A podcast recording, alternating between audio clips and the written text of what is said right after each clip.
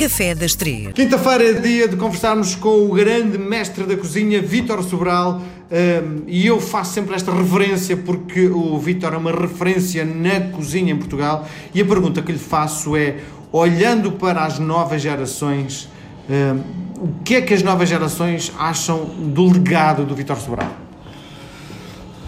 Miguel, bom dia, boa tarde.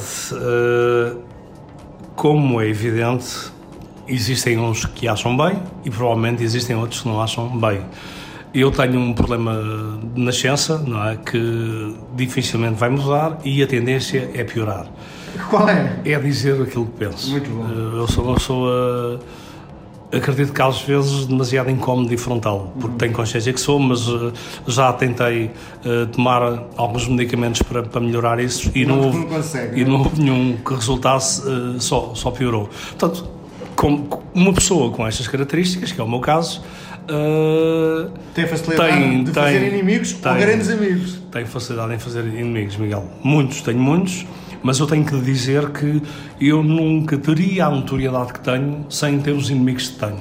E eu explico porquê.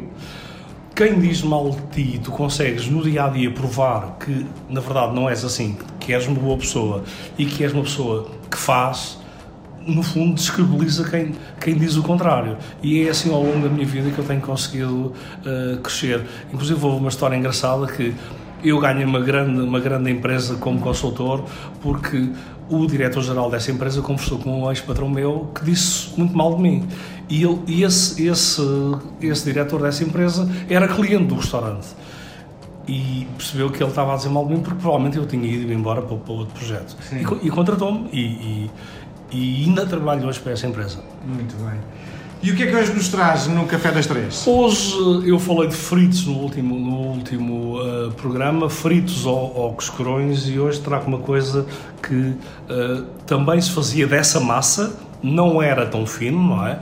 Uh, era quase o estilo um risol e que também era clássico lá de casa, que era uma massa de grão doce que se recheava com essa massa e dava-lhe um formato tipo de, risol e também eh, era feita uma massa doce de batata doce e que são as azevias, uhum. ou de grão ou de, ou de batata doce. O que é que é melhor? Eu pessoalmente gosto mais das, das de batata doce porque uh, também talvez tenha sido habituado às batatas doces ali da Comporta, que é uma região que tem um terreno muito uh, propício. propício a ter boa batata doce é a Comporta, é lá embaixo o, o, Algarve uh, e, depois Peniche também tem uma boa batata doce. Estas três que eu conheço. Sim, diga uma coisa, do ponto de vista da execução, isto é algo difícil de se fazer? Eu é posso difícil. fazer em casa? É, não, sim, é lógico, mas tudo isto que nós estamos a falar... Mas é mau, tira, fazer em casa é, é mau, não é? Tudo o que nós já falamos até agora, tirando talvez o bolo rei, embora também se possa fazer, e as bolos castelares, uh, que dão muito trabalho, tudo é possível fazermos, mas tem que ter paciência e trabalho e, sobretudo, tem que ser coisas que se tem que preparar e ir fazendo. Não é uma coisa que nós chegamos e fazemos. Tem que se preparar e ir, ir fazendo. E há uma coisa que é extremamente importante nestes doces todos que, que eu tenho falado nestas últimas semanas: é que são doces que toda a família participa.